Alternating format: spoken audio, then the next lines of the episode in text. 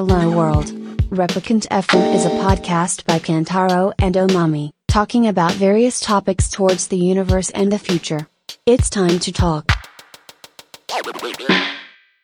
オリンピックってやっぱ厳しいなと思った。いやすげえよ。周りも選手も。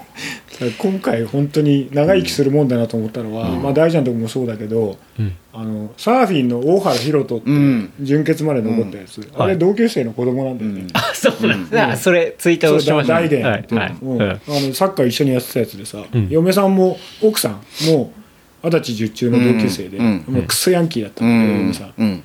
でだんだんあのその大元は、まあ、あの高校生の頃でバンソン着てるタイプ。ティーマーだったんだよ、はい。まあ一緒に遊んでたんだけどさ、うん。だからなんつうの？そういううん。結構オリンピックいるなみたいな感じ。になってなんか、せ世代なんじゃない？なんかやっぱ。周りなんか割といるなと思って、ん。でほらマリオがさ、ん。ジャン叩いてるわけじゃん。叩いてますよ。うん。そうっすよ。そうそうそう。上田さんがね。普通に NHK 越しに見ましたからね。ね、はい。競輪競技のジャンを叩いてるわけで、なんかこうなかなか長生きしてみるもんだなと、確かに。と思った、それはありますよね。確かに。いや、でも早川さんのあのシーンはすげえ良かったな。よかったですだしね、そうっすそね。のかその後すぐにこうスイッチングされてはい。違う場面になっちゃうっていうのをね、うん。俺帰ってきてから NHK の放送を録画したやつ見てうん。知ったんだけど、うん。みんななんかあそここう画面写メ撮ってインスタとか上げてくれるから、はい。あ映ってたんだと思って喜んでたんだけど、ん。かけてちょっとした後すぐ場面切り替わってて。あそうね。その後の余韻の方が良かったのに なんかあとあ切られちったんだと。思ってただやっぱみんな滑った後にさ、毎回なんだかんださコーチ席に行くじゃん、うん。だからすげえ映るんだよね。あー毎回そうっすね。うんでなんかほら、別にさ、ん。その全然叱責すねするわけじゃないじゃん。のなんか大ちゃんがさ、うん。なんか書きながらさ、うん。オッケーオッケーオッケーみたいな感じでさ、まあみんなリラックスしてやってるそうねそうね。雰囲気はあったよね。そうやっぱあれもなんか運営上だか分かんないけどやっぱ俺らが見るところにスコアボードがなくて、うん。でみんなそれぞれ自分でこう何点で誰々何点出たってチェックしてて、うん。それがないとあのベストトリックで何点を出せ戦ばいいか分略が組めないのよ。あそんななんだ。そう。でユウトなんかはマジでそれをチェックして、うん。例えばまああいつ2本目失敗したけどはい。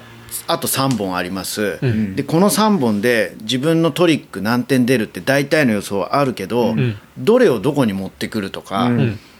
あとそこでこう優勝に絡んでくる連中が何個失敗してたりとか何個点数低いのがあって逆転される可能性あるとか、うん。うん。でみんなが持ってる技も大体把握してるから誰がどうするっていうのもそそれしか見るものがないわけ、はい。でそこで戦略を練ってじゃあ3本目これいこうとか、4本目これいこうとか、っていうのを組み立ててるから、めっちゃあの超真剣なそそれがもう情報源そう唯一の。タイミングなのね。はい。でやっぱそのみんなが見れるスコアボードがないからもうそれしかなくて、ん。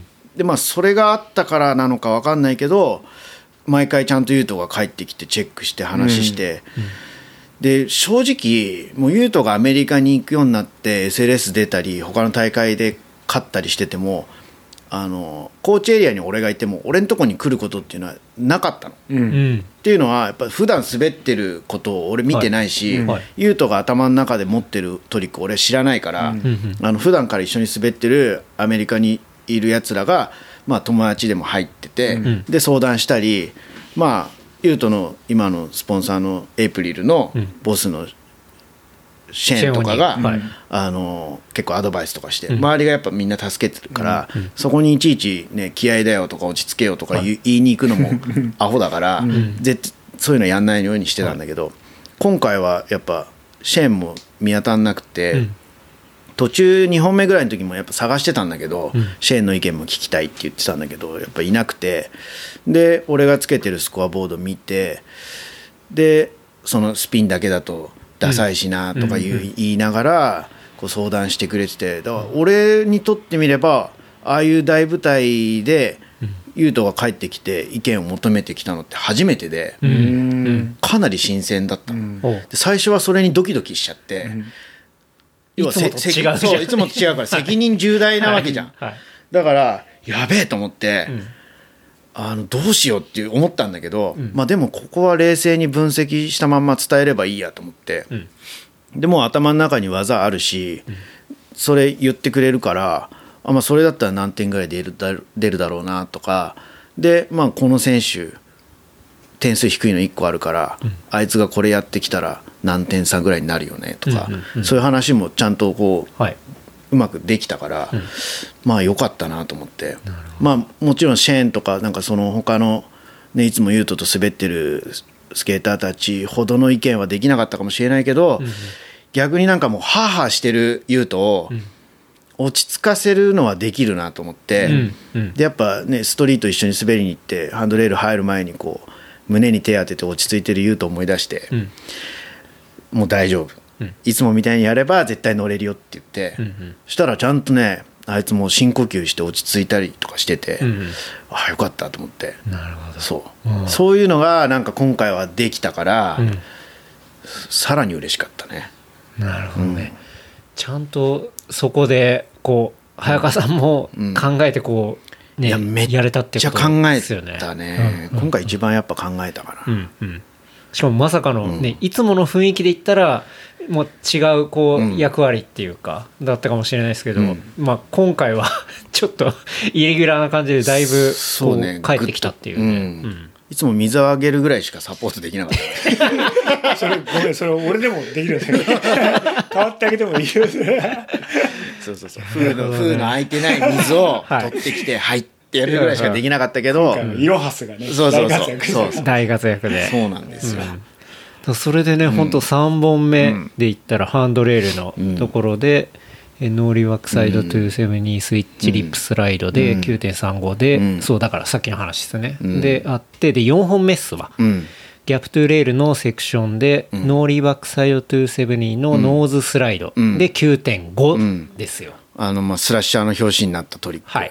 クを、その例の将軍レールと呼ばれるところでバチッと決める、決めて。あれ完璧だったんだよね、点数、まあ、もちろん出るトリックなんだけど、もう全てが完璧で、はまり方滑ってる長さ着地まで、もう本当パーフェクトだったから、ぶっちゃけもっと出てもいいんじゃねえかって思って。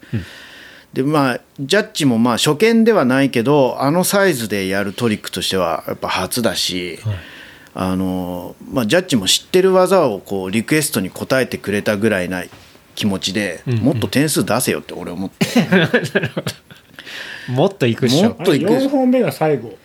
4本えっと、5本目が五本目が。ラストですね、4本目がでも9.5でこの決勝で最高最高得点が出たんだけはい。ど、うん。実はその手前の3本目はい。にやったトリックっていうのがあの初めて出したトリックなんですよ。うんうんうんうん。そう。まあ同じ動きはやってるんだけどフロントサイド側から入るのは初めてで、はい。それってもうバックサイドでやってたのの数倍難しいことをやってるから、それがなんでそんな点数なんだっていうのもうん。あった。うんなるほど、うんそれはさっきのちょっとジャッジん？って思ったポイントのいろいろってことまあ、ですね、だから動きは一緒でしょっていう評価なのか、うん。果たしてその、ね、バックサイドとフロントサイドの違いが分かってなかったのかは分かんないけど、はいはいはい。まあ、ちょっともったいないぐらいのすごい技だったんじゃないの、うんって思って、もううん。複雑すぎてジャッジもえーってなっちゃうん。ですね、まあお前左手で豆食ってみろって話になるんだけどね。確かに、うん左手でお箸そまあ俺左利きなんだけど。そうね。まあ、でもその4本目バチッと決めて点数出た時に、まあもう来たなと思って、そうですよね。もうこれで駆け寄ってうん。タカさんにハグしてみたいな、5本目を見た時に、5本目もバチッといったやるけど、うん。俺なんかあまりにも綺麗すぎてお気に入ったような技なのかなと思ったけど、うん。うんうんそうでもなかった。そうでもない。やっぱ5本目もそれそれなりに点数高い。そうですね。5本目はハンドレールでノーリーフロントサイド180スイッチあそうだそうだ5オーグラインドリバーと。はい。逆に戻すからすげえ難しいですよ。そうこういってこうだからすげえ難しい。逆に戻すあまりにもさ、動きがん。なんつうの流れが良すぎるとさ、うんそうもう難しそうに見えないユートの技全部そうなんだよね。自然に見えるから、うんしかも脱力系じゃないですか。そう。確かに。パワー系っていうかだからまあ本当なんかこう、違う。うん。まあジャパンスケーターの理想かなそうだね。気はするけど、うん力じゃないっていう。力じゃない、うん。うん。しかもあれ、ポップして、普通、オーリーすると結構足こするじゃないですか。うん。ゆうとくんってあんまこすんないですよね。こすんない。もうくっついた状態が長い。しないんだ。そう。あんまりすり足しないで、そのまんま運んでっちゃうね、うん。うん。見ててなんでそれでそんな飛べんだろうね。あーやっぱねバーティカルが元にあるからだと思う。あバーティカルやっぱこう乗っていくけどオーリーで足すったりする動きはほとんどない、うんただ返してくっつけていくだけだから、なるほど。やっぱそれが基本だからそういう動きでボードコントロールができるんだと思う。あということは普通のオーリーもじゃあ別にする必要なくてそれなりに飛べるっていう。飛べる。うん。飛べるはず。ううんんっていうことっすよね。俺ちょっと荒川の土手のやつらに教えてやる。うん。する必要がマジでマジでスケーター増えた。スケーターなんて呼ぶようなもんじゃないよ、うん。だけど本当にスケートしてるやつ増えて、うん。いやマジで多いね。先週は俺もさすがに話しかけそうになったもんね、よくやったなっていうただ 俺の知ってるスケーターたちはそういうの嫌いなやつが多かったからこんなおっさんに話知った顔で話しかけられても嫌だろうなと思って我慢したけどマジでオーリーの練習してるやつとか多いん。だよね、ん。オーリーとかショビットとかその辺なんだけどさ、ね。ただいなかったもん、うん。今までそんなに、うん。ここ23年で超増えたなと思って、うん。うんまあだから本当お前ら余計なことすんなよとかもちょっと思うけど。土手めちゃくちゃ増えたよね。増えた。マジ増ええた、うんいやでだから俺それで女の子とか滑ってるとあれこれ真夏なんじゃね？え のそれで俺そう。で大ちゃんとこう優斗が金メダル取った後に、俺、ん大ちゃんに連絡ってちょっと思ったけど、ん。まあそういうやついっぱいいるしあのまあちょっとわざあれだからと思って俺なんかなんか恥ずかしくて 俺インスタで大ちゃんの娘とつながってっからまあまああいつ俺のストーリーになんかくれるのよ返事を。だから俺ま娘に。娘に連絡するおめでとうって言っといた。なんか直接言うのもあれだから、よろしく言っといてっつった。あ私もびっくりだよ、みたいな感じで。聞きましたちゃんと、インスタ友達。あの近いからこそ直接言えないちょっっと気恥ずかしさみたいな。そううん。FF、FF 内です。あ、そうそう誰も俺誰もフォローしてない。F 外室から。F 外室、F 外室。そうね。ね。そう。5本目もね、それで9.3うん。決めて、うん。でまたハグして、うん。であとはまあ結果待つっていうところ。まあでも、うん。もうあれで決まってたって決まっいうたっすはい。ね、もう4本目でほぼ決まりだったけど、うんうん。畳みかけた。そうあの他がケルビンとかがもしかして乗ってきたらちょっと分かんない感じがあった。そう。それがミスったから、ん。もうそこで決まったっていう感じ、うん。ですよね。うん。で、まあ、やっぱ V 見てるとその4個目終わった終わって、うん。まあ、成功して戻ってきた後に堀米雄斗選手はもう1個っつってて、うん。そう、うん。あ言ってたね。そううん。言ってました、うん。うん。だからやっぱりもう1個もちゃんとうん。やるぞというところで最後まで行ったっていう。そう。そう。もみじも確か4本目決めた時にはもうトップになってて、あのほぼ決まりだったんだけどね。はい。でもやっぱ俺もよく書いちゃったっていうかもう、まあ、やる技も全部決めて伝えてたんだけどこれ最後、うんあの乗れなくてもいいよとは言えなくて、うん。まあ、ここでばっちり最後あの大技を決めて勝つのが、マジで金メダリストとしてはかっこいいから、うん。もうそれ目指そうよみたいな雰囲気を作って、絶対乗ってこい、うんうんうん。でやっぱ優斗もやっぱそれあるからはい。最後決めて終わんのが、うもう一番いい形。うんうん。っやってくれましたよね。ていうことですね。はい。いやーすごいなかっこよすぎるんだよ、いや本当そうなんだよ。かかっこよよすぎるのすぎるんだよ。うん。かっこよすぎるんだ。嘘だろっていうのをさ、本当にね。そう。そんなうまくいくのかよって思うぐらい、俺だってまあまあかっこよくやってきたはずなんだよいやいや十分かっこよくやってるし。それは分かってるよ、うん、い大ちゃんは俺のファンだからさ。やそうだよスケケートボードのナショナルコーチの早川大ですけど、伯爵のファンですよ。やっぱり、あもうみんなファンですよ。ちなみにあの辺の最後の技、ん。ノーリーうんの180から180アウトとか、ああの折り紙越えのリップスライドとかは練習ではやってるんですか、えーっとユートはやってる。うん何回か乗ってそうやってるね。でもみじに関してはもうあそこやろうよって言ってから1回メイクするまでは練習でやってる。でも1回しか乗ってない、あとは吹っ飛んで転んでんのともう入れなくって最初はただあのバーを飛び越えて R に、R2 っていうかまあ地面にオーリーするだけで合わせて、もうそれがなんか最初怖くて、うん。オーリーして飛び越えたら足から板外れちゃったんだって、う外れたっていうか浮いちゃって、うん。でも乗ったんだけど、うん。それがめっちゃ怖くなっちゃって、うん。あのあそこに入ること自体がちょっとできなかったんだよね。あんな子でもそうなっちゃうんだね。なっちゃうなっちゃう。すげえお前オーリーうまいから絶対できるって言っててもやっぱ怖くなっちゃって。で練習の間になんなんかこう調子いい時に練習させて詰めてったらまあい何回か吹っ飛んだけどちゃんと乗れてうん。自信ついたから、おー。でもう本番の日は1回だけ。あの一発だけ、あれ一発だけなんだ。一発だけ。あそこに入ったのが一発だけ。すごすぎる。ねそすごい優秀注力だよな。うねすごいよね、うん。いやまあそのねもともとそのスケートボードっていう遊びがね、俺みたいなねあのほらバイクでもさ、うん。ウィディでもさまあ長いじゃない、うんうん。その一周トータルみたいなうん感じでさ、だからスケボーって本当にその一発乗れなきゃったら終わりみたいうなんのをしかも何回も続けるのが、うん。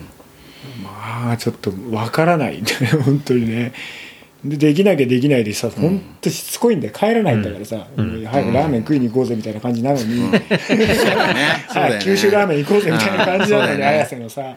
綾瀬のやるんだしつけんだ本当 Q ちゃんなくなっちゃったからね。なくなっちゃったもんね。食いてえな。九州ちゃんぽんっていうのがあってさ。スタミナ。スタミナ。定ナス食味噌これを綾瀬ローカルしか通用しない。ね大ちゃんとほらもともと知り合ってるのは、ん。綾瀬綾瀬の駅前二十、歳の綾瀬の駅前がスケートスポットで、なるほど。大ちゃんはそこに来てる人で、俺は高校の同級生で中島ってやつが、バイクも好きででスケボーも好きで,、うん。でそいつとすげえ仲良かったから遊びに行ってて大ちゃんはそこに来てて、うんうん。でほらただその頃大ちゃんはススーパーストイックだからさ、はい。俺らみたいなこうチャラチャラしてるのとはまあその嫌な感じではないけど、はいウィスみたいな。うんうんで月日が流れて、はい。俺がピストって、はい。まあ恵比寿のうん。パキギャンかはらい。ピストっていうのを教わった時にはい。ピスト乗るってなって中島っていうやつとなんかで話したら大ちゃんが乗ってるよっつって、うん。そっから始まった話だかん。全て、それがあれじゃない？あの磯さんがそうっすね。ツイッターで言う、うんジャン創世記の確かに。そう。エピソードゼロそうにそれ聞きた2006いっつって。年だね。だからうん。2007年の3月21日がうんジャンのオん。ープニングだから、はい。その前のまさ,、うんそまさに前日談にそうだなる中川公園に集まってね。やってたね。やつさうん。なるほど。俺全然その頃スキッドできないから大ちゃんが。六あ丁。クシャクがまだスキットできない時代ってやばいっすね。だってだって俺その頃まだピスト乗って1週間とか2週間とか、だけどウィリーできんの。それを大ちゃんが見て嘘だろこいつみたいな感じ。で、えーって思う。何それっつって。だってねスキットでさ地面後ろをこすってるだけだったから、うんその時に前上がるんだ、確それかに。はビビるよ。それはビビりますね。そっから始まった、うん。うんその時でも今日一はすでにブログをやってて、うん。なんかお台場の方のなんかピラミッドみたいな坂とかをピストで攻めてる写真とかがあった。うん。うん。うん。でこいつはひょっとしてやばいんじゃないかと。で、ど同時期にセクシー寿司とか、はいはい。うん。森田洋平こぐ人とかうん。がブログで発信してて、まあマッドサキももちろんいたけど、はい。ただその技みたいなのやってるのは間違いなく今日一しかいなくて、うん。明らかにこいつはちょっとやばいんじゃないかと、うんうん。そしたらオープンの日に来たんだよね。確かあそれで京一さんが来たっていうのが初めてのこうジャンとの出会いっていうかまあ。実際の出会いはそうだよね。そう早川さんとか。ね確かオープンの日でしたっけ？オープンじゃなかったっけ？いやみんなで集まって、うん。あれ？いやオープンでじゃなかったっけ？その後ミックスプレッション行ったんじゃなかったあミックプレスミックスプレッションが前か。エクスプレッションが前。前か、前。あれが2006それが年初。あそうだよね。みんなでセッションしたのそうだね。そうそうそう、みんな結構な結構な距離乗ってさ、ん。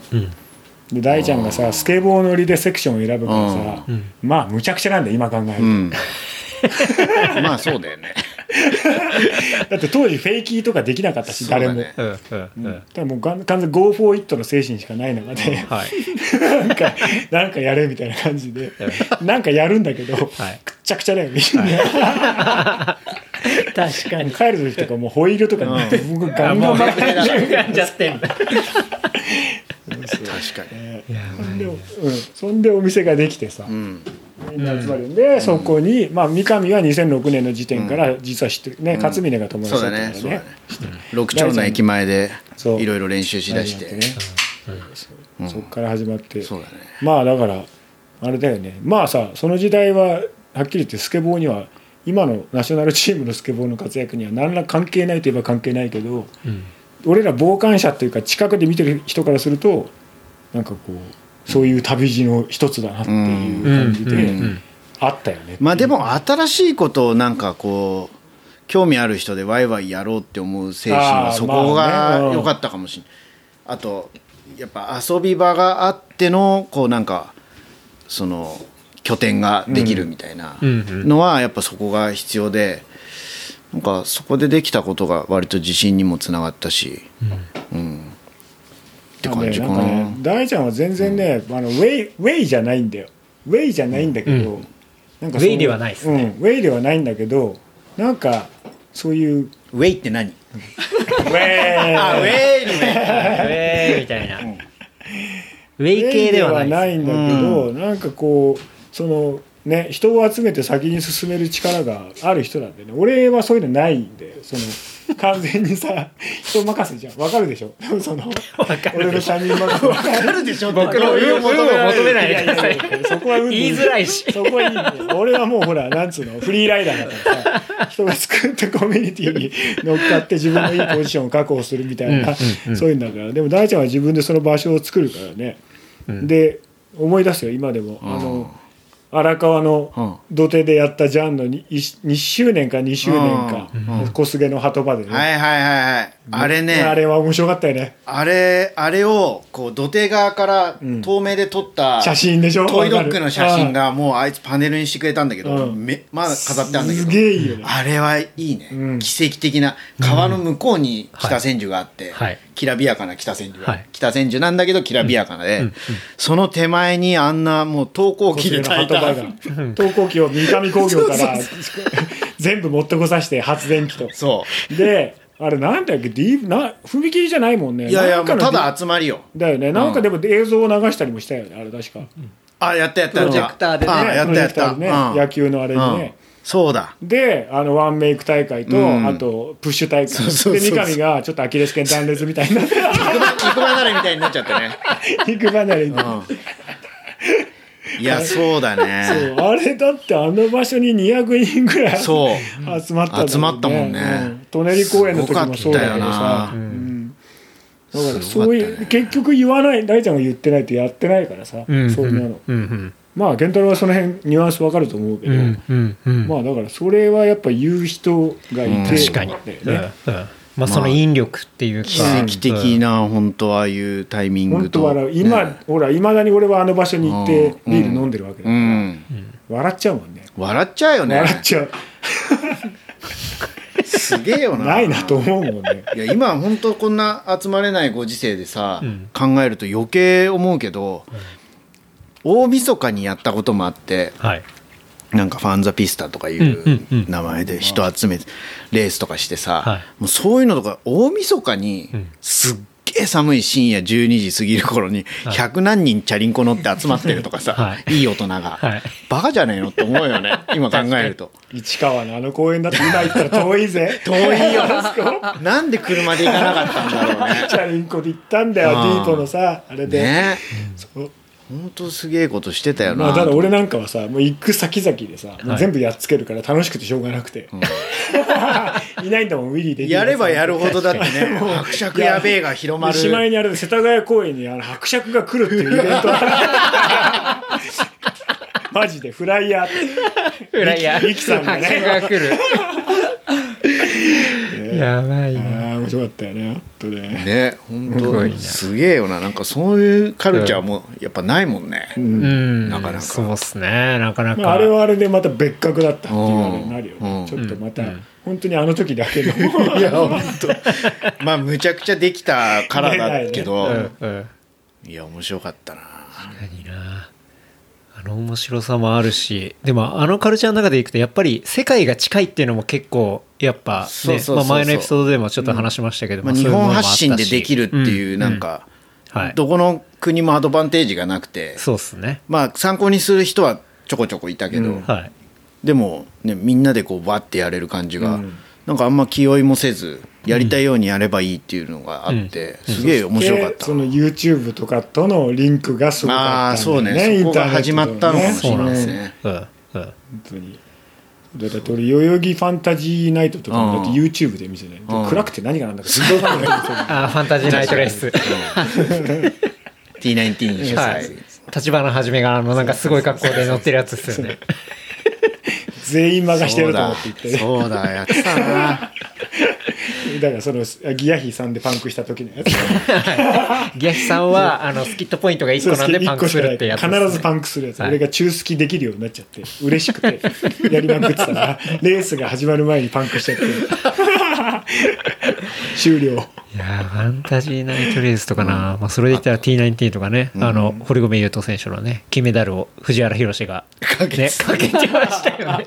俺あの写真のモノマネして首にあの携帯扇風機ぶら下げて こうやって撮ろうとしたんだよ。昨かに。日マジで。もう言ってネタバレしちゃったけどこういうこういう感じで撮ろうとしたんだけど。確かに髪の長さと髪色とメガネとさあれでうんうんうん。さすっげえでもさそれやってほしいな。もういいや。まああでも大丈夫か 来週まで、あでも明日か。いやもう明日あもうダメだ。そういやー。そうだね。ですね。うんそうだよな。その辺のその、あれだからねそのあでもまあだそのあれか。もともとスケーター話は大ちゃんの前の話の時に散々してるから、あれか。うん、いやでもそういうところがあって、ねまあ、いろんなところがこうつながっていって、うん。まあ、この先週まだ1週間ぐらいしか経ってないですよね。1週間ちょいだよね。いろいろありすぎてもうなんかちょっと、25だ。はい、だいぶ前のことに思っちゃいますけど、そういうのがこういうイベントだよな、はい。本当なんか、うん。ここすぎてそう。なんかね昔のことで感じてしまう、ちょっとお便りまた紹介してもいいですか、はい。ワッフルソウルさん。オリンピックとても感動しました。ありがとうございました。オリンピックで若い世代が活躍するのを見て刺激をもらったアラフォー世代がたくさんいると思います。アラフォーの私はあわよくばスケボーを始めたいと思いました。ナードだったので中高生の時にスケボーをしているイケてるやつらに嫉妬していました。過去笑い。え全くの未経験者でも540回せるようになりますかね。始め方かっこショップパークなどアドバイスいただけたら嬉しいです。っていう。なるほど。いただきましたね540かはいまあやればできんじゃないです間違いないですね。はい。かややんやんなきゃできないから、うん。やればできるとは思うけど。そうだね。やんなきゃできないっていうのは間違いない、うん。やればできる可能性はあるよね、ん。そうですね5-4か、そうね。まあまあだな。あとやっぱまあギアに関しては、うん。えっ、と去年のコロナ禍で品薄状態になってからひどいんだけど、うん。やっぱネットで買うと、うんあの偽物がすごい出回ってるからえ？それは注意した方がいい。マジで？偽物なんだ、スケボーで偽物出てるんですか？出てる出てる。あのねもうウィールとかも、はあ。まあスピットファイヤーって結構はいい。いのがはい、それも偽物あるしあとベアリングでボンズベアリングってあるんだけど、あれも偽物あるし、聞いたなそう。ボーンズの堀米モデルも堀米モデル。あれね仕事早いよね。あれ早いよね。早いよね。あでもあれ結構前から出てたんですよ。あそうなんだ。8月去年の去去年の夏ぐらてたいからなそれ。あのアマゾンに出てるローマ字で堀米って書いてある。やつうんただ出品日が結構前なんですよ。あそうなんだ。誰かがでもこのタイミングで拾ってきて。なるほどね。うんうん。すげえなそういうのどこの堀米かは分かんないですからね。わかんないわかんないうんだから偽物でもないよね、うん。確かに。偽物でもオリジナルっちゃオリジナル。ル堀米いるからね。そう。いっぱいいるから完全にそのエイプリルの堀米モデルの偽物ではないわけじゃないから。じゃないうんそうなんとも言えないんう。んだそこそう。だよそう。ねあなんか若干ステューシーみたいなフォントのやつで書いてあるやつっすよね。そうですなんか堀米。そうすごいよ。すごいっすよね。ほんとすごい。渡辺で作ればお前日本で何百万人いるか分かんないいますからね山ほどいます渡から辺とかねはい。斎藤とか伊藤とか佐藤とかで作ればね。何個売れるか分かったもんじゃないよね早川デッキ。ね早川デッキ俺持ってるもん。家にあるもん。ハイブリッドの早川まあネットはちょっと危ないから。まあ実店舗で行って相談しながら買うんだったらいいんじゃないですかね、うん。最初スタート。いやそんな偽物が出てるっていうのはね知らなかったですね。でも自転車も言ってた、うん。偽物とは言ってないけど、とにかく売れてて物がないっていう。スケボーも俺がさ荒川にうん。俺の行ってる範囲であんなにスケボー乗ってるやつ増えたんだから、うんまあそりゃそうだろうなと思うよね、うんで街でプッシュしてるやつあんま見ないから、うん。あなんかその辺みんなちゃんとしてんだとは思うけど。なんかねやっぱねパークに行くんだって。ああお金払ってパークに行くから、うん。はい。そっちがめっちゃ混んでてパンクしてる状態だね。それあれだ、この間俺がツイッターに書いた、去年撮影行った時になんかすごい可愛らしい金髪の女の子のスタッフが、俺が自転車の撮影だからヘルメット持ってきてって言われてバーンのヘルメット持ってったら「んあ私もバーンなんですよ」っていうか「え何チャリ乗んの?」って言ったら「スケボーなんです」うん。でスケボーなんかやったらすげえじゃん、なん。どういうのやんだって言ったら「いやなんか毎週幕張のパーク一人で行ってて、でなんかボンレースが得意です」なんつって、なんかまあできできそうな感じなの雰囲気で。でで俺自慢してマジで。でも来年あれでオリンピック出る堀,、堀米優斗って俺の友達がコーチでどうのこうのって言ったら「へえそうなんですかすごいっすね」みたいな感じで。知らねえんだ知らない。知らねえんかい。でその時に俺は思ったんだからその熱いなと思って、うん。そうが。でもそういうのいいじゃん知らないんで,、うん。でそのマルク・マルケス知らなくても膝吸ってるやついるなと思って、それ大好きだからさ、うんだからんでも多分そいつ本当活躍するから、うん。見てねって来年のオリンピックうん。って言ってバイバイみたいな感じで、うまあ実は一緒に写真とか撮ってんだけど。抜け目ないそうだよだからねなんかそういう熱さあるな。もうもはやあるんだなと熱くなってきたね。うん思って。うん。うん。うん。なんか昔も多分ほらそういう熱い時期ってあったわけじゃん、うん。80年代うん。さ、90年代ぐらいのさ。でまたなんかちょっとノリは違うかもしれないけどそうだね。厚みは出てんだろうなと思った、まあ昔は本当電車乗っててもねもうバンズ履いてるだけでおって思うし、板持ってたりしたらもう話しかけちゃうぐらいのテンションぶち上がりだったけど、それジェシー君がメンチ切るんでしょ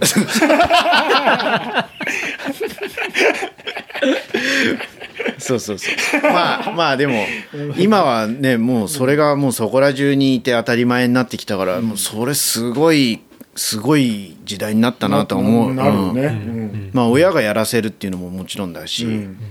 ただなんかそのやっぱどうしてもこう YouTube で「ハウトゥーもいっぱいあったりとかして、うん。はい。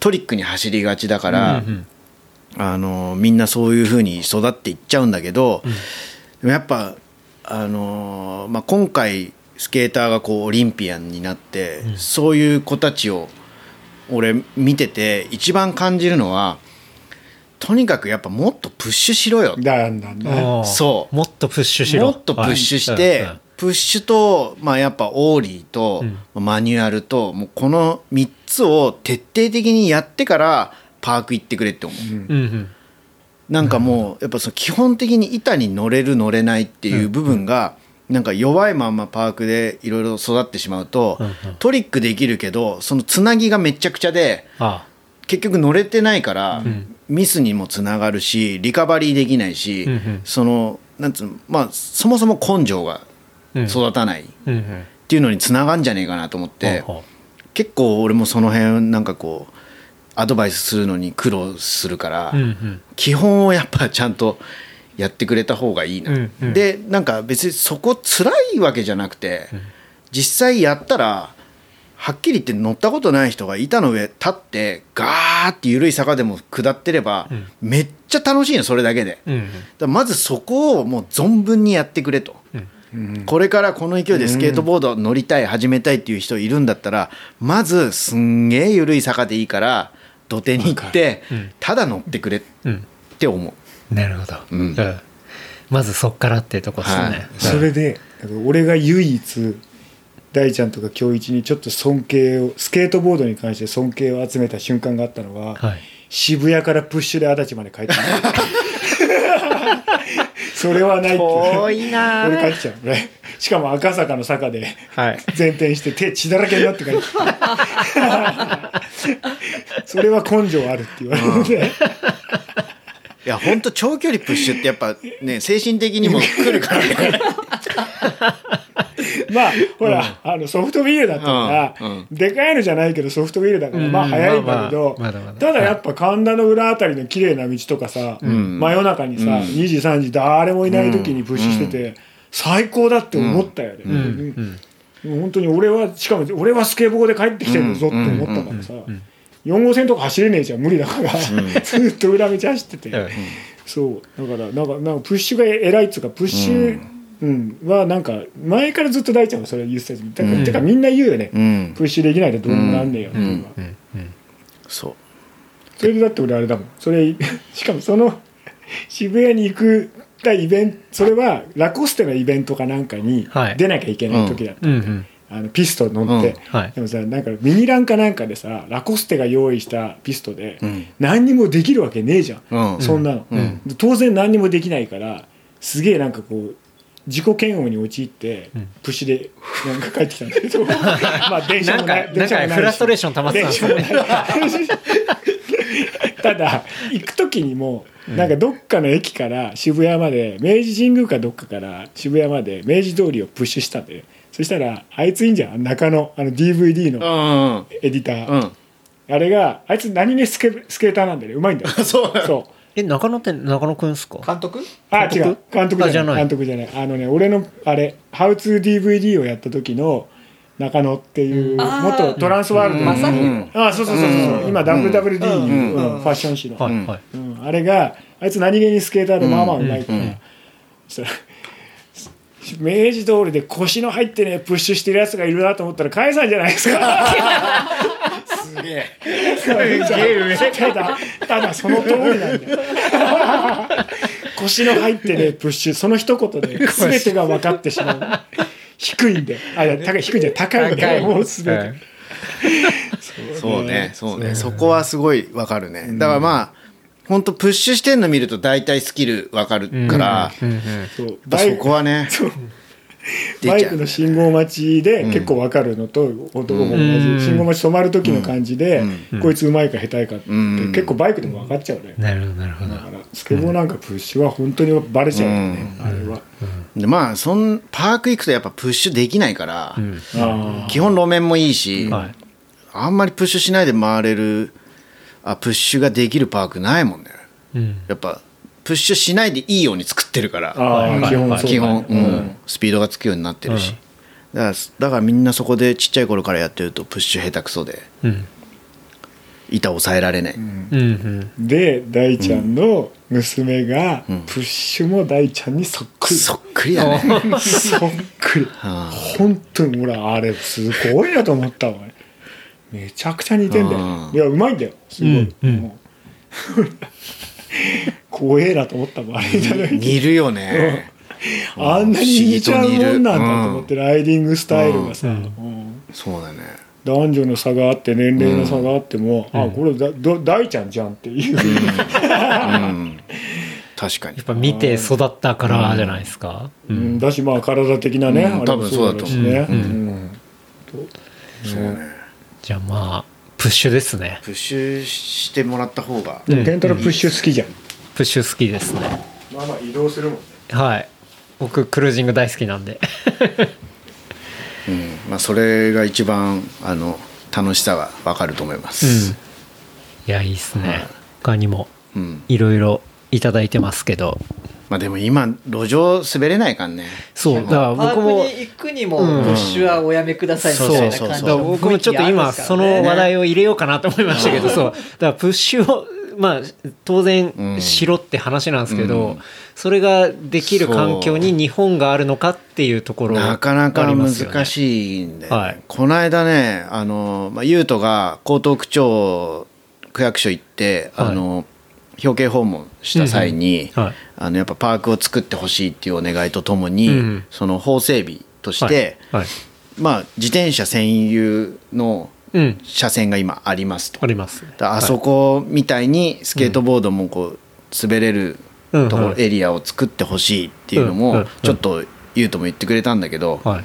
まあなかなか板飛んでっちゃう話もあるし、まあ車から見りゃおっかないだけだから、うん。それなかなか難しいなっていうのはあるんだけど、うん。まあ安全面でこう迷惑にならないようなところを考えて、はい。まあ、プッシュ移動いいですよっていううん。ところができてきたら、うん。また新しい価値観でスケートボードを見られるんじゃないかなと思って。うんうん。だからちょっと将来的にはそういうのも期待したいですね。確かに。やっぱり。うん。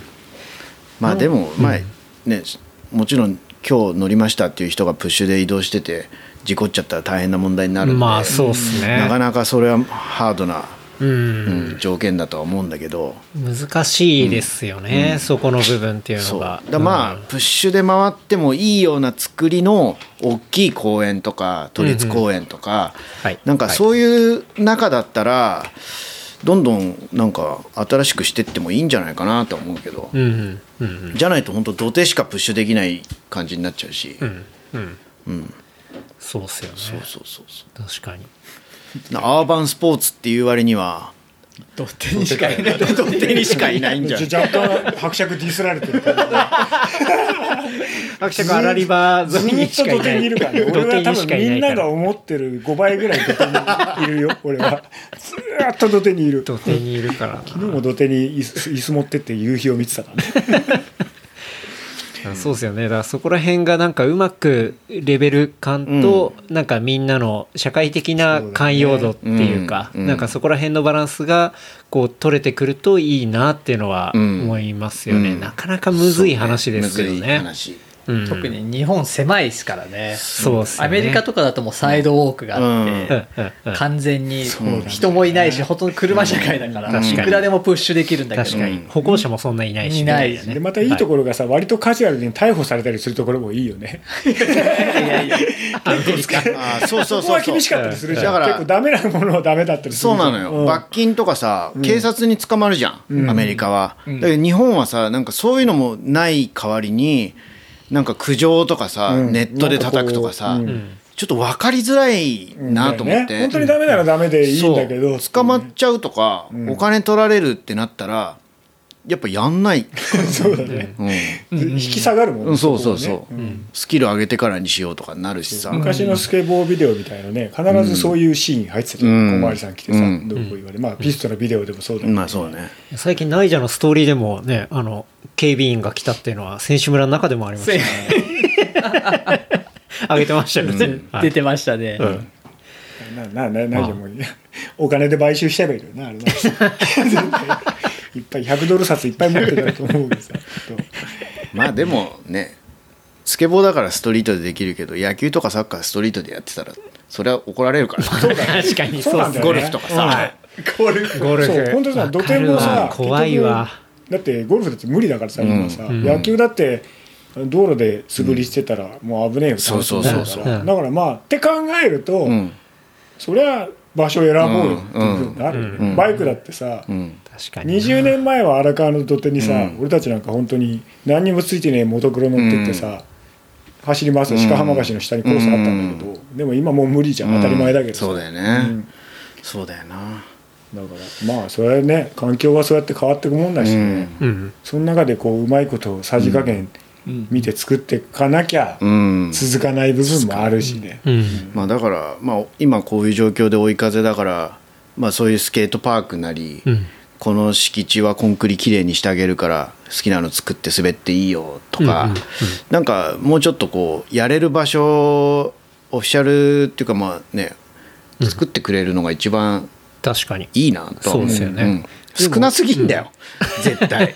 だって誰もいない野球のグラウンドいっぱいあってさ、サッカーのゴールがあってさ、土手なんかいっぱいあるじゃん、一番の解決策は、うん。あの土日休みじゃなくするってことだよね。そうだね。全員が好きな時に休めるようにすれば、うん。もうすごい分散するからさ、うん。まあ、土日だけ本当に日曜日だけ野球場、うん。サッカー場混んでてさ、いや本当そうだよね、うん。週に4日しかないマジもったいねえよね。あ週じゃない。月に4日、うんそう。4回しかないフル稼働するのはそれしかないからさ、うん。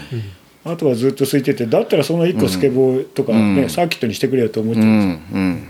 スケボーとサーキットなんて同じコンクリートだから併設,、ね、併設できんじゃねえかなとか思っちゃうけどさ。そうだよ。外側回ってさ内側にさ そう。作りゃいいんだからさ。確かに。本当にそうだよ、お互い騒音文句言わねえし。全然文句いないよね。っていうか昔は本当に走り屋兼スケーターっていうのも結構いたのでその中島って俺の友達は、はい。あのバイクもすごい好きで、うん。原付ではい。膝とか吸ったりするやつなんだけど、スケボーも大好きで、スケボーいっぱいやってて、うん。でスノーボード始めたから俺そいつの影響でスノーボード始めて、うん。そう。あだっでて前ね早川さんのそのエピソードでも、要は暴走族兼スケーターがいたっていうね話は。パンチパーマでオーリー練習オーリー練マジすげえなって話をね、聞いたりもしましたでもそのパークの話で言ったら、うん。今回まあ終わった後に、うん。その五輪のそのスケボー会場を残す。まあだ本来はあれは一応壊すみたいなうん。話うん。だったやつを残すみたいな風に、まあ流れがちょっとね、来てるみたいな。でしかも流れ的に言うとあのその残すっていう話も最初は江東区と東京都の持ち物だから東京都で、はい。都と区で話をして残そうみたいな話だったらしいんですよ。はい。なんだけどこの新種目でメダルを日本人がめっちゃ取って、はい。スケートボードがすごい感動を呼ぶっていうのが出てから、IOC がもうあそこをこうオリンピックの新しい歴史の始まったメモリアルなものとして、はい。レガシーで残しなさい、うん。あの永久に残せみたいな、永久に残せ。永久に残せみたいな。権力すげえな。スキーのジャンプ台みたいそうなそうそうそう。あ永久に残せみたいなことが IOC から出てきて、はい。であのもう本当国立競技場の成果をはい。少し分けて聖火台作って、もう一桁そうそう、うん。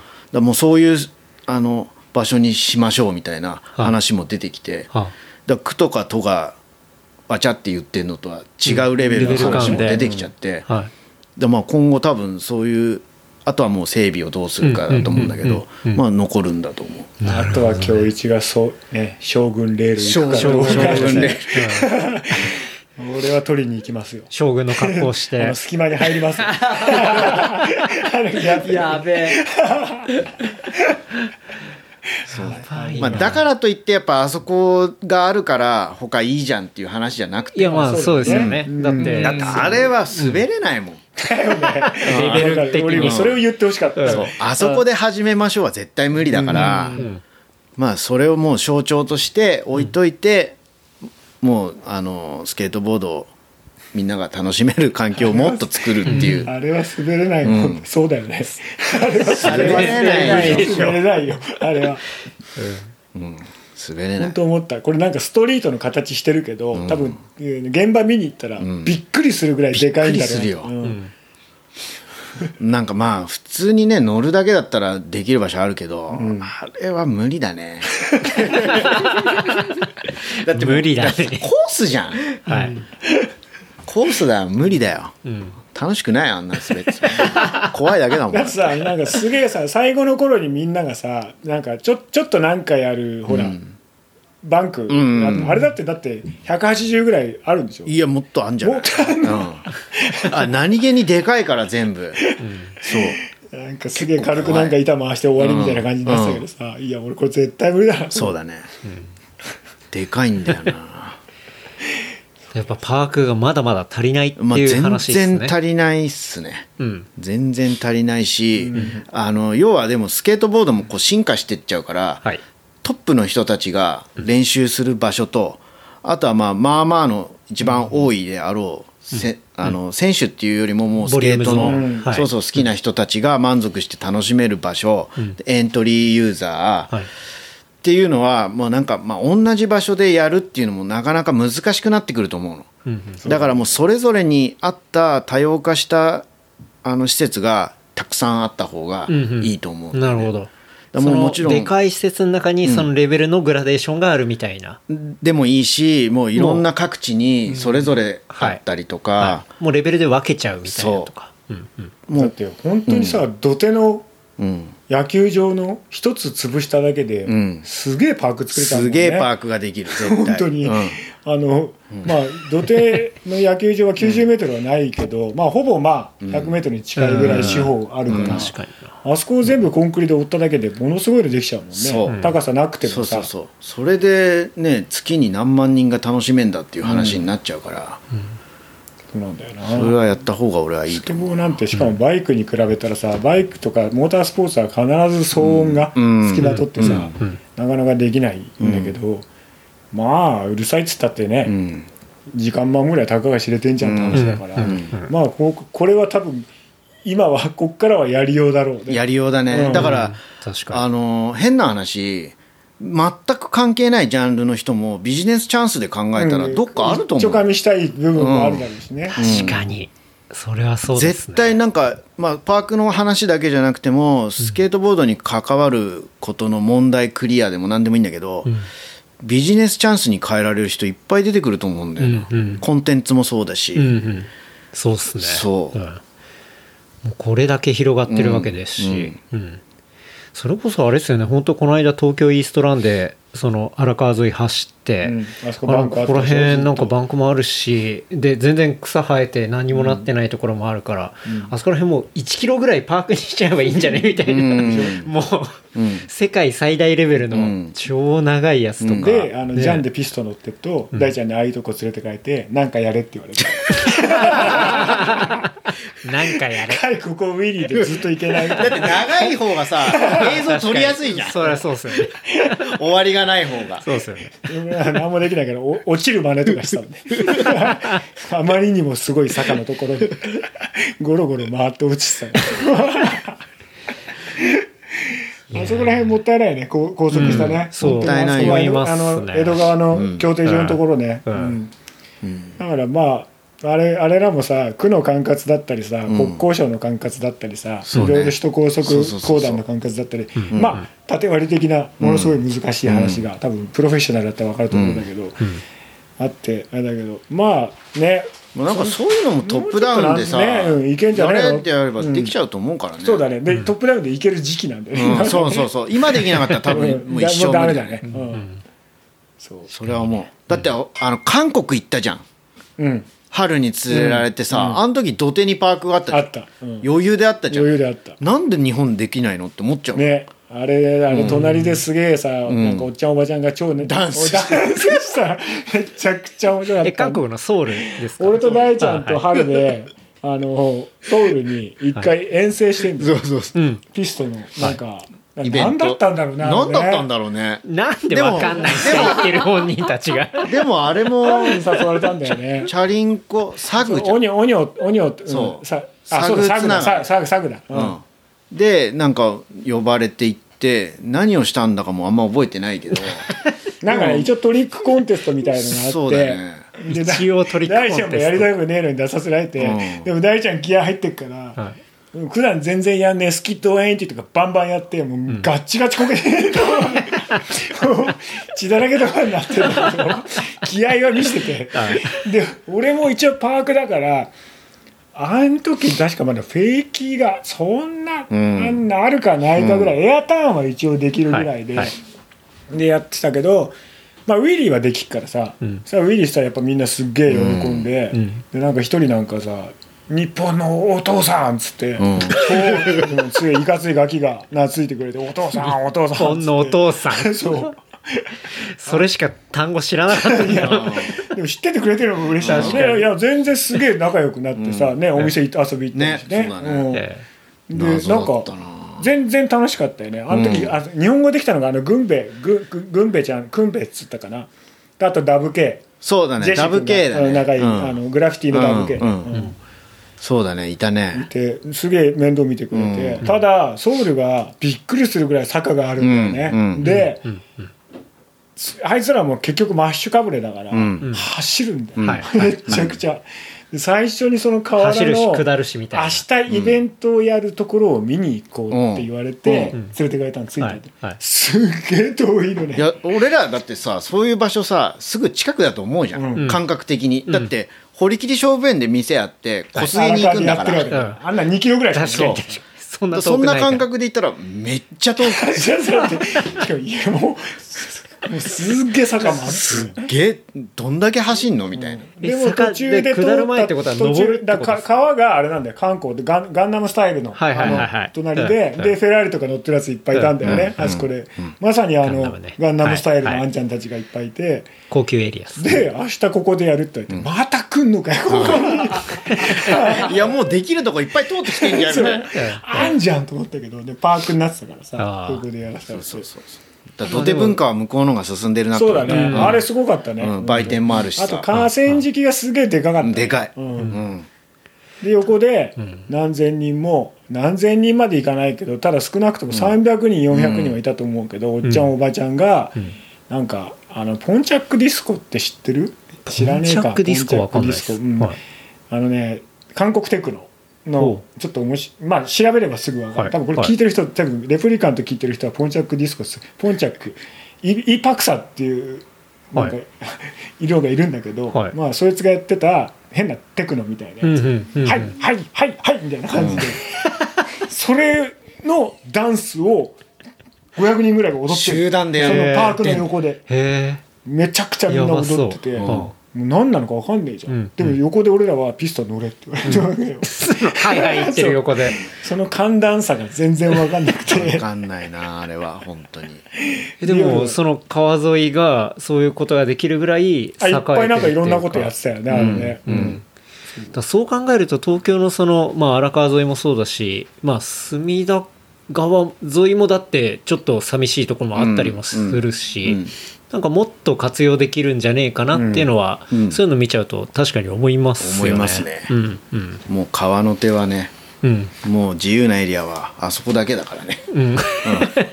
唯一残された。もう川周辺は本当自由だからね。うんうん。でしかも別に荒川沿いとかうん。ね川沿い東京の川沿いって別にそんなアクセス悪くないしっていうかそうなんならめちゃくちゃいいから、うん確かにやるんだったらそこじゃねえみたいな、うん。うん。荒川江戸川いっぱいあるからね。そうだねですよね、江戸川俺ほら最近あのたまちゃんの店うん。に最近ちょいちょい行くからさ、バカンスサイ江戸川土手もちょっと乗り違うけどそうそうそう。いいねあれね。いいよ。うん。うん。なんかのんびりしてるし、うん。うんうんやっぱちょっとなんつうの海が近い雰囲気が荒川よりあるからあるね。うん。風情があるっていうか、うん。うん。うん。なんか海苔だかしなんかねしじみだかわかんないけど取ってるしさ。適当。なんか 木木の木のさボートみたいな漁はい。船いっぱいあるじゃん、うん、荒川の河口もね冬はやるんだよ、ね。あーそうなんだ。ぐるぐる回って、うん。そうそうあれ何取ってんの？あれしじみ。あしじみ取ってんの、うん。しじみ。であの荒川の河口で取れたやつも、うん。千葉に持ってくと千葉産になるっていう、あーなるほどね。ただ別にまずくはないみたいね、うん。全然、うん。うんそうそう荒川の格好で取ったやつを千葉に持っていくと千葉さんになる。うん。完全産地ロンダリングじゃないですか。そうまあでもだって魚は全部そうだから、まあー揚げた場所でね。揚げた場所で、うん。野菜そうそうそうまあ確かにそうか。あの荒川で釣れたハゼとか、ん。中川で釣れたハゼ、うん。た食べてればまあ1年に23回なら大丈夫かな、1年それでも1年に3回なんですね。あのほら何十年も生きる魚は基本ダメ、うん。だけどハゼって1年魚っていうかさあんま年越さないから、うん。そう春に生まれたもんが冬に死ぬみたいな魚はん。大体うまい、うんうんうん。うんなぜ今ハゼのハゼの話をしてるんだ もう一瞬我に返ってあれどっから来たのかなっていうね感じですけど。だって大事はもうね。完全にね荒リバー綾瀬リバー10人とかね、うん。あや特に綾瀬リバーはね大ちゃんと育て、うん。ホームリバー。ね。そうそうそう。うん。もうアキラくんがパーク作アキラってるぐットパークらいだからね、はい。うん。うん。この間久しぶりに行ったよ堀切りのとこ、だからハンドレールが置いてあって捨てろって書いてあった。あ。いやもう本当ね物を置くとすぐ撤去さ撤去されちゃうから、うん。まあ、その辺の自由さがね、うん。少しでも緩和されるといいけどね、うんうんうんうん。こっからだねやっぱ。ですね。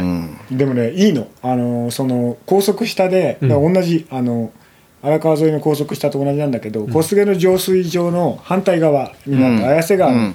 になるんだけど、高速下はさ完全にコンクリでね、うんうん。すっごい滑らかな路面でしかも日陰になるわけじゃん、はい日中が、はいそうですね。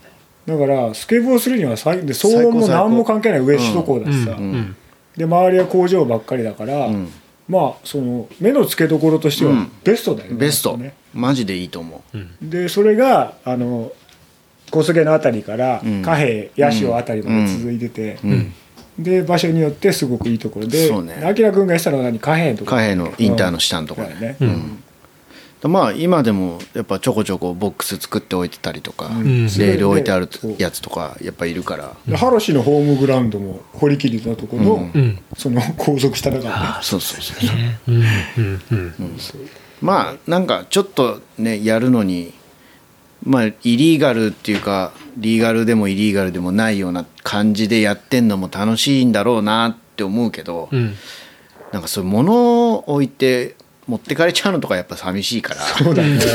確かに。ちゃんと勝たせばいいよっていうエリアを作ってくれるとか、俺でもなんかそういう情報があるともっとみんな楽しめるよねメールはちょっともったいねえだって旧中川とかで行ったら要はボートがつくうん。ボート付き場みたいなのがあって、でボートの練習する、うん。あのなんだろう。そうねカヌーとそうかねちゃんとカヌーとかああいうのを入れる倉庫みたいなのあるじゃないですか、そうそうそうそう。だからあれのスケボーがそうそうそうそう。単純にできればいいって話っすよね、そう。だよね。こっからここまでのエリアはいいよ、うん。端っこ置いといてねっていうのがあれば、全然嬉しいっていうことっすよね、はい。うん、だそういうところからだから可能性はね本いやだっ当にてそういうエリアからさ、まあ言うとも江東区だし、うんそうですよね。青森も江戸川区ではい。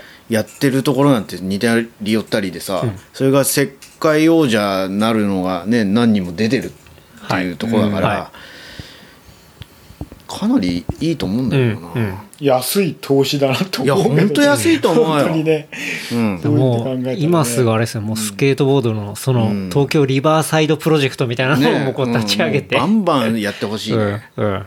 うん、ただあのわけわかんないやつが儲かんのは腹立つけど。でもちゃんとなんか必ずいるんだよ。そう僕らいますのよね。ね。だから大ちゃんはねそこが下手だから、そこがいいんだけどそこだから早川さんちゃんと入って。本当だちから。ゃんと入ってもらって。そうそうそう。だから、あの分かってくれてやってくれればもう全然いいんだけど、いくらでも儲けてもらっていいんですよ、ただその僕らの魂まで汚しながら儲けるっていう手法を見たら、うん。もうちょっとえー、みたいな、げんなりしちゃうっていうか、うん。うん。そこだけがちょっとやっぱ心配、うん。うん結局後から文句になるのそこだから、それだけなければ全然誰が何を儲けようがどうでもいいし、まあそうだよね。俺ら金欲しいから滑ってるわけじゃないから、だから監修でちょっとねあの、うん。もしやるんであれば声かけてねこう呼んでくれたりすれば、当然うん早川さんももう一生懸命やる大人は何人もいるから、スケーターでも、ん。そういう人たちがちゃんとねそういうので仕事になればいいし、ね、それで滑る時間増えたりとか、だってみんななんかそんな金欲しいからやってる人なんていないからさ、うんうん。少しもらって、まあ、そのお金でみんなで楽しく滑り行こうとか、うんうん。若いやつに飯をおごるとか、もうそういう人たちしかいないから、どんどん声かけてやってもらいたいですね。うん。いやいいっすね、いや。っていうか若いやつはもうこれから稼げるからプロスケーターでも、はい。そう。なんせ LA に豪邸ですからね。豪邸建てたからね、うんうんまあもう2個3個欲しいっつってるから。はい。そう。動画してみました？あ れどうなるのか。完全の不動産マニアになってありでしょでも全然あり1個目買ったのが去年の秋ですよね。そう、はい、でもやっぱもう買った時より高く売れるってなってるから、うん。あーロサンゼルスあの次はニアはもうね。バンバうん。ン上がってるからさ、次はもっと仲いいやつ買いたいっつって、ね、そうだと思う。はい、うん。そういう記事も見住んましたけどでるやつの話聞くと結構あれだよね、普通だから一般人からすると、うんもう結構大変っていう、うん。もう家賃上がる一方、ね。どうしよう堀米雄斗選手もう5年後ぐらい不動産王みたいな感じ。でいやなくはないなでしょ。スケートボード界のドナルド・トランプですよ。いやでも俺もぶっちゃけだからそんなに合わないからさ、い。なんかん何喋ろうかなと思って、成田に迎えに行った時も、はい。久々に会うし、なんか普段もそんなに頻繁に LINE してるわけじゃないから、はいで今回帰ってくるのも1年半ぶりぐらいって言ってて、まあ、向こうの事情も聞きたいし、どうなのかなって思っててあでもこれ聞こうと思って、なんかやっぱこうスケートボードでっていうよりも身近に億を稼げる人っていうのがなかなかいないから、うんうんお金を稼げるようになってどう変わったっていうのを聞こうと思ってはい。聞いたの。はい。何も変わらないですようんさらって言われていやその落ち着きっぷりは絶対変わってんな。逆にね。うん。でも教えてくんねえんだと思って。言ってもわかんないですよ。そうそうそうそう。理解できないでしょっていうテンションで。まあまあまあね、まあまあまあ。何も変わんないでですよ。もなんか悔しいとも思わなかった。うん。しょうがねえなそうしょうがねえな。いやーすごいなだまあね本当ね10億ぐらい稼ぎたいとか言うからさもうどんどん稼いでもらいたい。よ誰が一番だろう？ナイジャが一番だろう？いやまあでもトニー・ホークなんじゃない？のあああまあ。ゲームとかいやでもトニー・ホーク偉いなと思ったな、な。うん。あのそうツイッターで見たアメリカの番組のさ、うんレポーターみたいなのやってたじゃん、うん。で女の人のさ、うん。レポータースケートボードうん。今回どんな競技みたいな、うん。私やったことないみたいな、うん。黒人の女の人に、うん。トニー・ホークがまずプッシュからっつって教えたりとかして、うん。なんつうのえ偉いよね。その裾野のこう、に対する対応がものすごい大人、当たり前だけど大人だし、ちゃんとしてるしさ、うんでああいうほら育てるパークみたいなのとかもいっぱいやってるわけでしょ、なんかまあまあもうビジネスの規模が違うからビジョンが全然違うなっちゃう、そうそうそあれだろうけど見てることが違ってやることも違うみたいなね。うん。でまあ別にでもそんなにお金が好きっていう感じでもないじゃない。なんかあれもさ、うん。うんなんかねだからそうだな。まあその辺がアメリカのすげえところだよなっていうまた思うけどね、なんか好きなこと超好きなことやってるだけでまあまあいけちゃうなっていそううそうそう。そうなんかやっぱ金がいくらあってもまあ健康じゃなければスケボーできないし、結局一番やりたいのっていうか欲しいのはスケートボードしたいっていう時間だったり環境だったりだからもうそれがある人はそれ以上の欲がないんじゃないかなって、うん。うん。思う。なるほど。うん。うんまあ生活できないぐらいだと結構きついからちょっと欲しいけど、生活ちょっとね。うん、いやーそうだね。俺選手村出て帰ってきたら車のエアコンが壊れてて。それ見それ見ましたよインスタで。てか泣きそうになったよ。娘さんが上げてたじゃないですか。娘が前日に遊びに行って海に、はい。で帰ってきて翌日乗ったらあの熱風しか出ないっていううん。話になって、それをあのあそれ車乗って行ったの。そうあ車乗って行っ使ってそう。だから壊れ壊したろってなったんだけど、いや帰ってくるまでは全然キンキンに冷たかったよって言って、で熱風しか出ないから俺帰ってももう熱風の車かと思って。せっかく3週間ぐらい滑ってないから滑りに来てって思って帰ってきて、はいもう耐えて耐えてよし行くぞって思ったらエアコン使えない車で 雨降ってて窓も開けられて地獄です渋滞で風も入ってこねえし ワイパーかけたらワイパーも切れてるし。パイパーも切れてんだ。いやもう泣いたね。辛かったわ。踏んだり蹴ったり。踏んだり蹴ったりだね。しょうがねえよな。しょうがない。だからそういうなんかこうプラマイで。オリンピックやるのと、まあ、別問題。うんうん。そういう確かに。そういう部分は。ですね。お金じゃないからなっていううん。ちょっとは欲しいけど、うん。早川さん的にはうん当然結構なんていうんですかね。まあ一旦東京オリンピックは終わりました、はい。でなんか結構選手にね、うん。すぐ次とか言うと「ん。何？こいつき次すぐ次とか聞いてんだよ」みたいな話ありますけど、でもやっぱこう見てる側からするとこうあこれじゃあ今こうなっててこれからどういう風になってくんだろうっていうのは、うん。当然やっぱみんなめちゃくちゃ興味ある部分だと思うんですよね。うん。で早川さんはこれからどういうふうにこう、うん。関わっていってどういうことを見てるのかっていうのは僕すごい興味があって。あなるほど、うん。まあ完全に新しい時代に突入したと思ってて、うん。なんかオリンピックやる前まではもちろん絶対メダル1個でも取ったら、はい。日本の中の状況も変わるって思ってて、うん。でまあそれにはこう携わっていろいろさっきのパークの整備じゃないけどそう環境整備だったり、うん。世間のスケーターたちへの目を、うんうん。あのいい方向に変えていきたいなっていうのは考えてたんだけど、オリンピックやってる間他の国のこうコーチたちともこういろいろ話をしたり、いろんな話を聞いてその国々のテンションはい。を見ることができて、はい。そう思ったらなんかみんなすっげえ本気なの。うん。なんかオリンピックのスケートボードっていうものに対してめちゃ熱くて、うん。で本当に国を挙げてこう頑張ってる感がすごい感じ取れたから、あ多分日本も多分もっと一スポーツというか一競技としてなんかこう、まあ、もちろん底辺も拡大されていくし上にも伸びていくしっていうので。まあ、それにつれてマーケットも大きくなっていってっていう、なんかいい方向にどんどん変わるだろうなと思うから、あのすげえやることいっぱいあって関わってくる人も増える。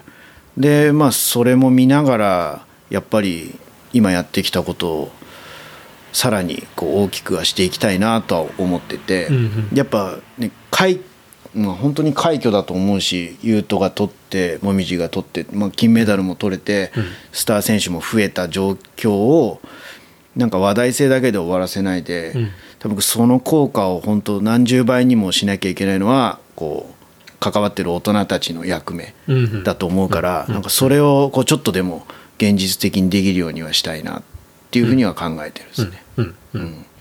なるほどね。うんね。まあ、具体的に何しろっていうのはまあいろいろあるけど本当ナショナルチームもっとがっちり固めてできるように、うん。プロフェッショナルたくさん入れる、はい。あのはい。サポート側の体制を整えたりとか、本当にアメリカに行って向こうでも自由に、ね、練習だったりスケートできたりするような環境を作るとか、まあ、日本全国にそういう拠点を持ってたらもっといいし、なんか本当まだまだ全然発展途上だとは思ってるから、その環境を一個ずつ作れたらうん。うん。いいし、まあ、関わる人材がどんどん増えるのもいいし、うん。うん。うん。だから本当に大きい企業スポンサーとかガンガン募集したいですね。うん。うん。うんまあシビアな話やっぱりお金っていうのもすごい多分まあお金がなかったら大多分事っていうところ今考えてること何もできないから、うん。うん。お金は欲しい。だし、まあ前のエピソードでも話しましたけど要はその例えばねえっとダマも持ってくる時にも、うん。それぞれやっぱプロがいてっていう、うん。向こうはプロがいて、うん。だ SNS のプロがいて、うん。なんとかのプロがいてっていうところを、うん。多分日本でもちゃんとそういうチームでそうですね。もっと細かく組んでいったら、チーム的にも強くなるし、うん。うん。でそれがまあ人の部分。でまあ物的なところもちゃんと設備とか、うん。まあ、パークだったりっていうところが増えていくっていうところがうん。来て、で、まあ、当然お金の人,、うん。人物金の部分ももっとでっかくしていくっていうところが、そうですね、うん質のいい人物金のサイクルをうん。大きくやっていきたいですね、つうことっすよね、うん。でもあっという間に次来ますよね。次来るけど、はい。でもやっぱ他の競技と違って、うん。なんかねそのもう終わったらすぐ次どうですかっていうのに対してん。何にもこう嫌な感じはなくて、うんうん。やっぱみんな見ての通り楽しいから、うん。あの今回こうだったけど次はもうこうしてやるみたいな思いでうん。やっぱあるし、うんうん。言うとなんかやっぱもう一個金メダル取ったらもっとすげえことになるぜとか思ってるだろうし、うん。なんかやっぱもうどんどんなんつうんだろうな終わりがないっていうか、うん。コンテストも滑りも全部楽しいからねできちゃうんじゃないかな。うん。なんか辛くないもん、うん。まあ辛いけど まあいろいろ我慢するのは辛いけど、ちやねんみたいな。うん、でも、まあ辛いけど辛くないっていうのはなんかわかりますね、うん楽しいからやってるし。はい、うん。うんうん。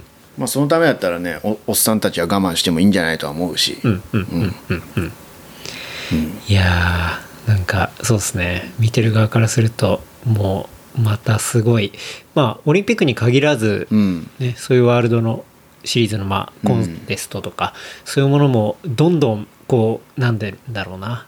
こう日本語でも見れるとか、うん。そうなんかこのタイミング、そうだいいタイミングなんで、うん。だから今までアメリカ主導で大きい、ね、工業のコンテストとかあって、うんうん。やっぱ日本人ユートみたいになるとインビで呼ばれてはい。行って参加するっていうのがあったけど、逆に今度大会自体が日本にもっと来るとか、うんうん。日本のテレビ局がそれ放映すそうですよね。るとか放映の権利を別に買ってであの解説でまたうん。瀬尻さんに入ってもらってっていうのをやったらそれはそれでまた日本でうん。楽しめる話だし、だからそれがやっぱ次の世代には出てくるんじゃないかなとは思うし、うん。うん。テレビでスケボーを見てはい。選手に憧れるっていうのが、うん。ね、野球とかサッカーと同じようにうん。うん。出てくるんじゃないかなとは思うけど。うん。うん。そうですよね、うんなんかそこら辺とかがいろんなメディア含めてこう整ってくると、さらに層が厚くなってきて、うん。面白いことになってくるのかなっていうのは、まあすごい感じますストリートでの問題も増えると思うけど。うん。まあ人が増えればそう。ね、うん。そこはやっぱ、ね、逆にうまくこなしていかなきゃいけないしだからそういうのの対策チームも人があればできるはずだし、そうですよね、うん。ちゃんとプロがじゃあ行政とどういうふうに、うんうん。あのコントロールしていきましょうみたいな話を、まあまさにバイクがそれだったわけだからね、うん。本当にストリートうのん。大変なあれになったところからそう。そうね。それそうそれで俺はそうなんかまとめっぽいところであのあれなんだけど。いや全然いいっすよ。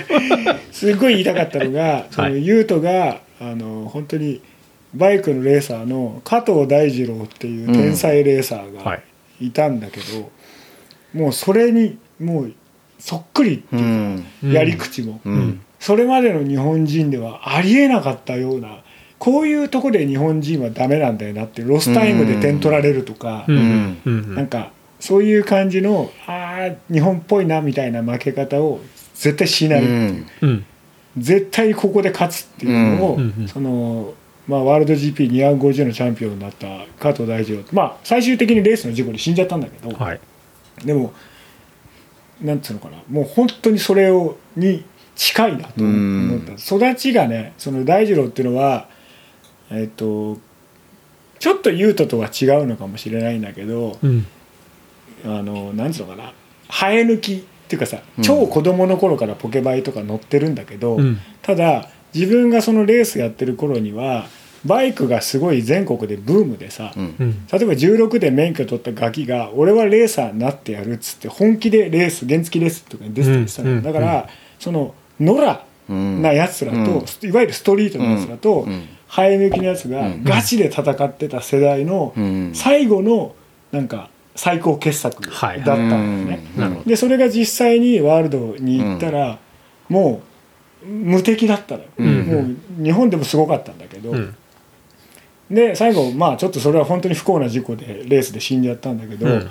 ただ勝ち方とかそういうのとかは、うん。もう言うとまあ雰囲気も似てんだようん。ね髪の毛の感じとかさなんか細い感じとかも、でポーっとしてる、うん。普段何考えてるのか分かんないけど、うん。なんかちょっと世代は違うかもしれないけどあそれが来たのかなっていう、うん。なんかうん。第2世代、うん。第3世代なのかは分からんけど、うん。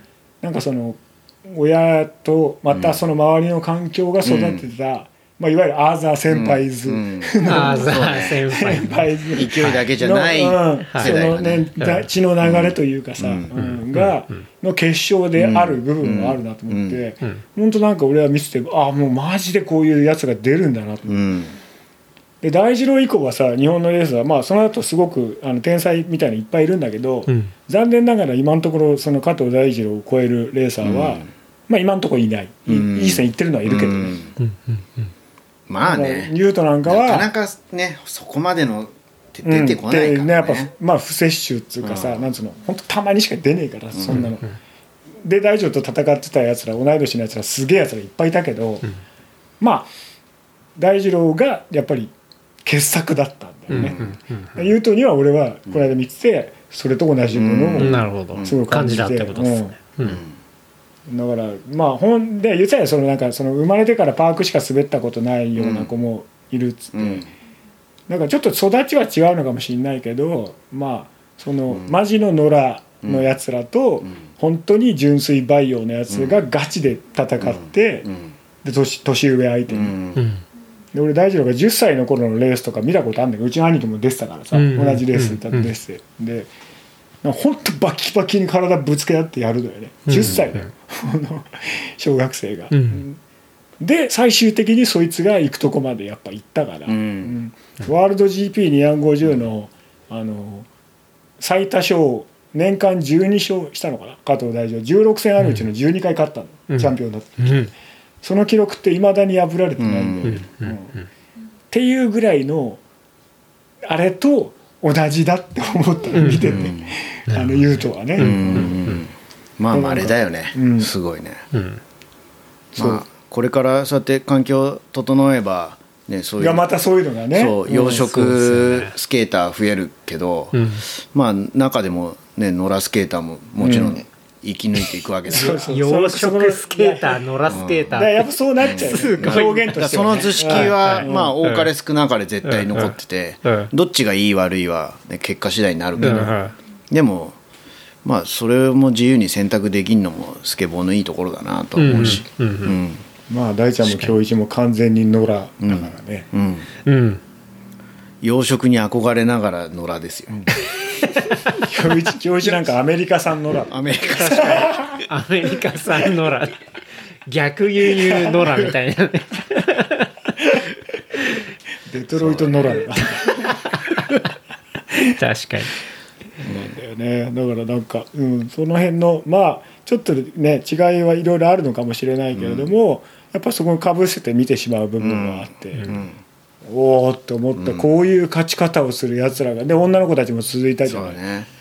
なんかもうまあ俺らがどうこういう話じゃねえなっていう一言で くくられちゃえばくくられちゃうけど、まあでも本当だからこんなご時世で本当によくやってくれたなっていう、うん。うん。オリンピックできてよかったなって俺本当思うしなるよそうっすね。やっぱもう関わってくれた、本当一生懸命頑張ってくれた人たくさんいるだろうしさ、実際ボランティアの人とかもね大変な思いしてやってくれてるから、本当に感謝してそうだよね。仕事が大変なだけじゃなくてさ、そこに加担することが悪みたいなそうなのよ雰囲気にもなっちゃってたわけじゃない。そうなん。だよ。最終的に本当そういう感じだったじゃん、だうん。からよくやってくれたなと思うよ。確かに。うんありがたいでだしすまあそうですね、本当にまあもう3年後、うん。でさらにそこから4年後は、うん。えっと LA っ LA ていうとあころなんんでそうなだ、はい、今初めて知った、うん。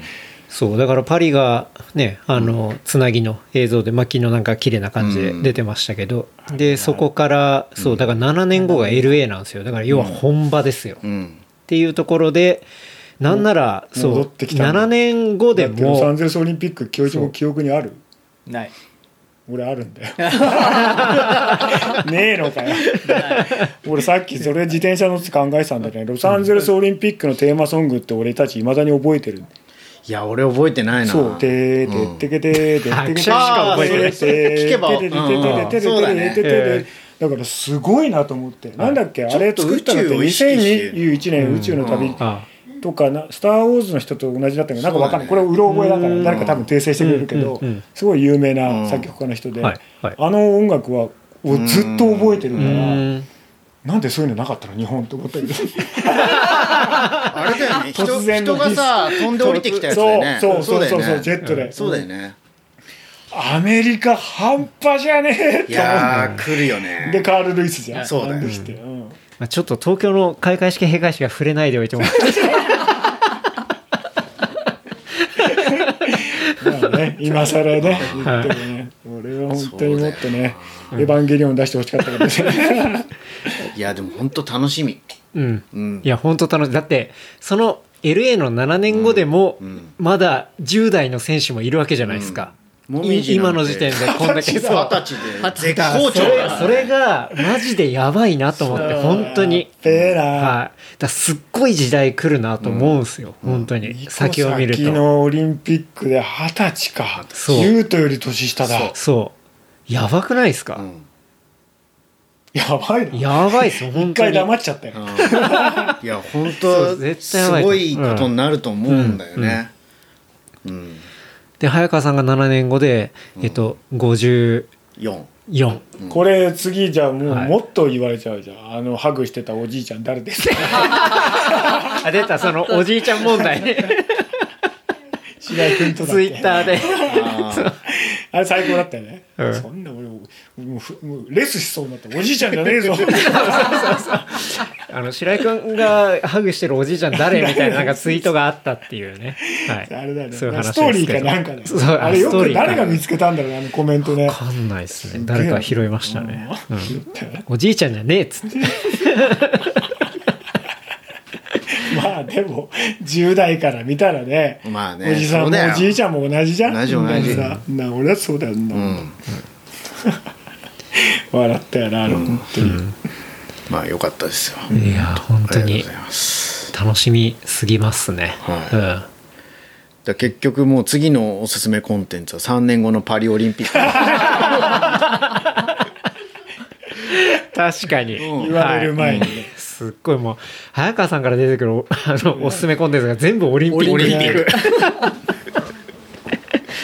東京オリンピックについて3年後のはい。パリオリンピック、うん。まあそうなるよね、うん。はい。だってディフェンディングチャンピオンだからね。そうそうそうそう、んうんそう考えるとオリンピックってすごいね。いや4年間うん。全王者なわけだもんね、うん。そうですね。ためがありますからね、うん。うん多分健太郎は今マラソンの話もちょっとしたいんじゃないかなって思うけど。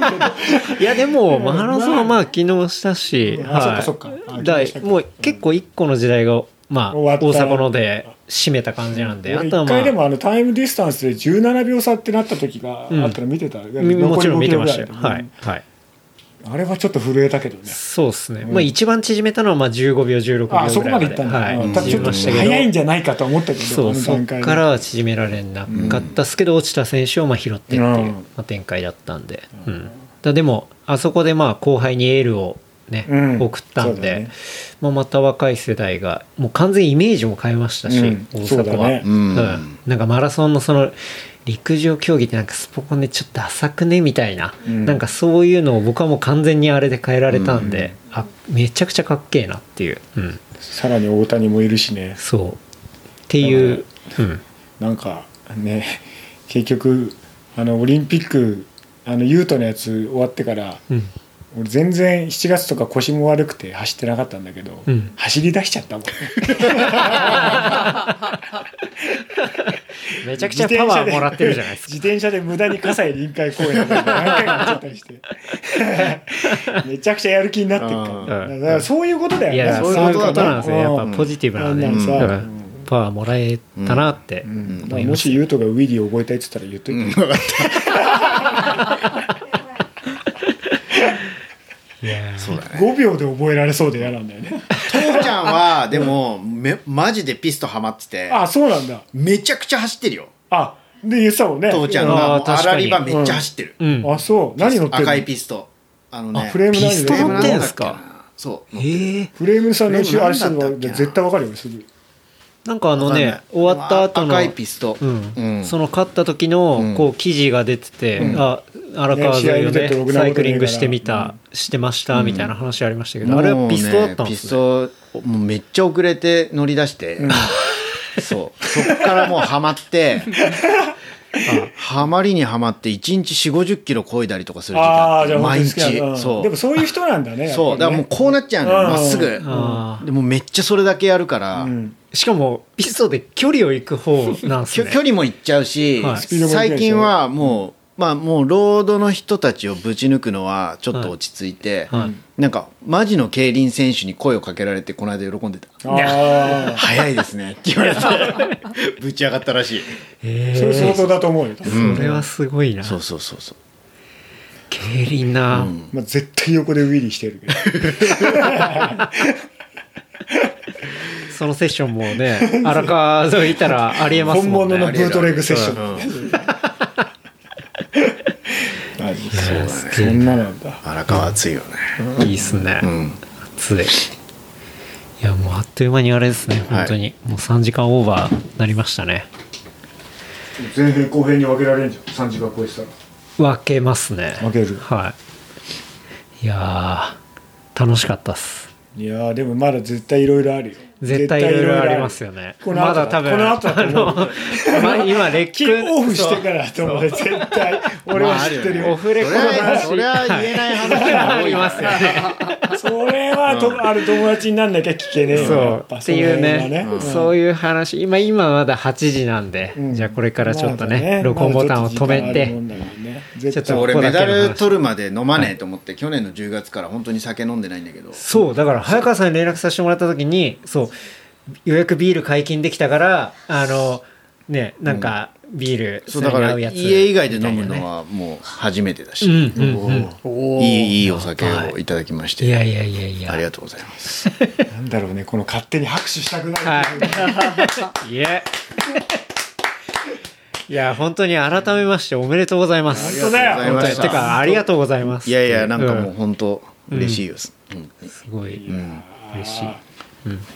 なんか俺がお礼言うのもなんか変だけど、まあ、みんみんなの代わりに、はい。ありがとうございますっていう感じですかね。帰りは自転車をして帰んないといけないから。あ そうですね。そう水飲みながら歩いて帰るけど、ーさすが。道交法そう完全守るもうわ絶絶対ダメだもん。そう,、はい。いうの、うん本当に、対ダメだもんね。これ、この姿ですからね。これで確かに今。夜余計目立つ、はい。いや日本代表なんで、まあ、あのあのピスト自転車に乗せて山手線にピストを置いて帰るっていう三上三上メソッドもあるけど。確かに。かに山手線にピスト忘れてるから。ねてかまあこの学校で 自転車をしてたら多分写真撮られますよ。